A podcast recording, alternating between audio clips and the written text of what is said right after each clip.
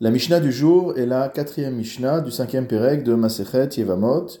Nous avions fini la Mishnah précédente en parlant du cas de Shete Yevamot le Yabam Echad. Deux Yevamot pour un Yabam, c'est-à-dire le cas où un homme qui était marié avec deux femmes décède sans laisser d'enfant et il a un frère qui lui survit, qui va se retrouver donc en position de Yabam vis-à-vis de ces deux femmes.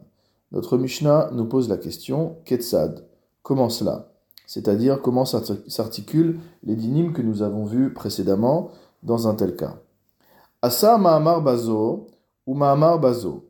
Si jamais ce Yabam a fait un Mahamar avec la première Yevama et un Mahamar avec la deuxième Yevama, c'est-à-dire qu'il a entamé le processus de mariage avec ces deux femmes parallèlement Shenegitin vachalitza.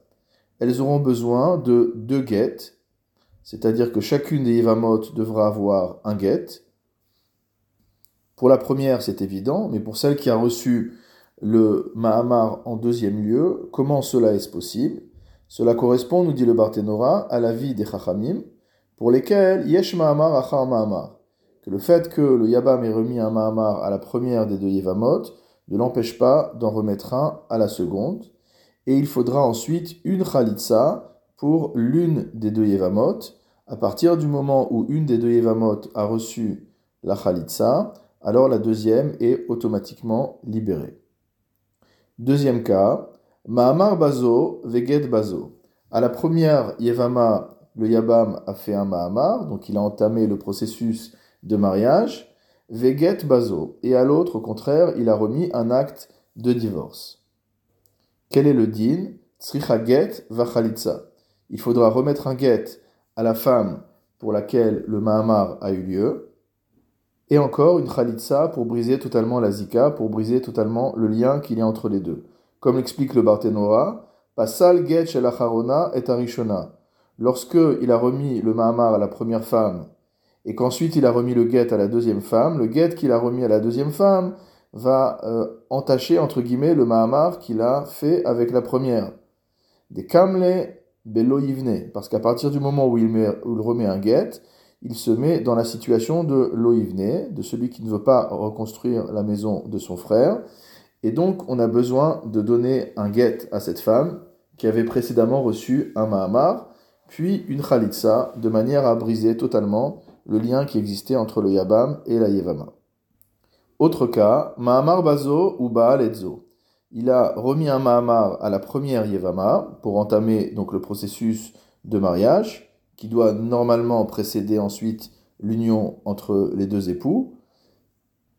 Ou Baal Bazo. Mais la relation, il l'a eue avec l'autre Yevama.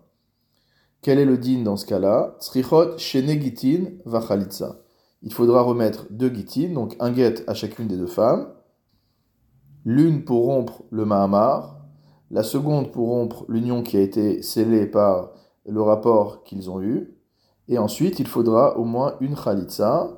Dès lors qu'une femme a reçu la Khalitsa, la Zika est rompue pour les deux femmes. Si maintenant il a remis Mahamar Bazo, un Mahamar à la première Yevama, Vechalatz Lazo, et qu'il a fait la chalitza avec la deuxième yevama, harishona get, il faudra malgré tout remettre un get à la première yevama, celle avec laquelle il avait fait un mahama. Pour la seconde, en revanche, avec qui il y a eu une chalitza, il n'y a plus rien qui peut se passer après la chalitza, donc euh, il n'est pas nécessaire de faire une quelconque autre procédure. Nouveau cas, get lazo, veget lazo. Il a remis un get à la première Yevama, Veget Lazo, il a remis un get à la seconde Yevama. Dans ce cas-là, qu'est-ce qui nous manque? Nous avons vu plusieurs fois que le get ne peut rompre le lien de Zika, le lien qui existe entre le Yabam et la Yevama, que d'une manière partielle. Donc, Tzrichot et Menu Khalitsa, ces deux femmes, pour être libérées, vont avoir besoin d'une Khalitsa. Et comme nous l'avons déjà expliqué également, il suffira de remettre la Khalitsa à l'une des deux femmes pour que les deux femmes soient totalement libérées de ce lien du fait qu'il y a eu un premier guet qui a été remis, il n'y a pas de possibilité de faire autrement. C'est-à-dire qu'il n'y a plus possibilité euh, de revenir en arrière. Get lazo ou baaletzo. Si maintenant le yavam a remis un get à l'une des deux femmes, et la seconde, ou baaletzo, il a eu un rapport avec elle. Tzricha get La femme avec laquelle il a eu un rapport, il ne peut pas la conserver comme épouse, étant donné qu'il avait déjà remis un get à la première Yevama, ce qui était une euh, rupture partielle de la zika existant entre lui et les deux Yevamot.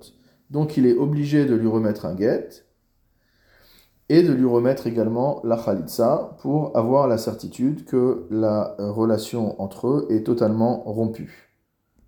Le get seul n'aurait pas suffi car la relation que le Yavam a eue avec cette Yavama était une relation qui était illicite et donc on a vraiment besoin de la Khalitsa pour rompre le lien. Get lazo ou Mahamar bazo. Si maintenant le Yabam a remis un get à la première Yevama et a fait un Mahamar avec la seconde Yevama, donc forcément en remettant un get à la première Yevama, il a rompu partiellement la Zika, et Tzricha get va Khalitsa, la deuxième Ivama avec laquelle il a fait un Mahama va devoir recevoir et le get et la Khalitsa. Et de cette manière-là, non seulement elle sera euh, libérée, mais également la première Yevama. Get lazo vechalatz lazo. Si enfin le Yabam a remis un get à la première Yevama et ensuite a remis la Khalitsa à la deuxième Yevama, en achar achalitza klum, nous revenons sur le principe des chachamim, selon lequel rien n'est plus nécessaire après la remise de la chalitza.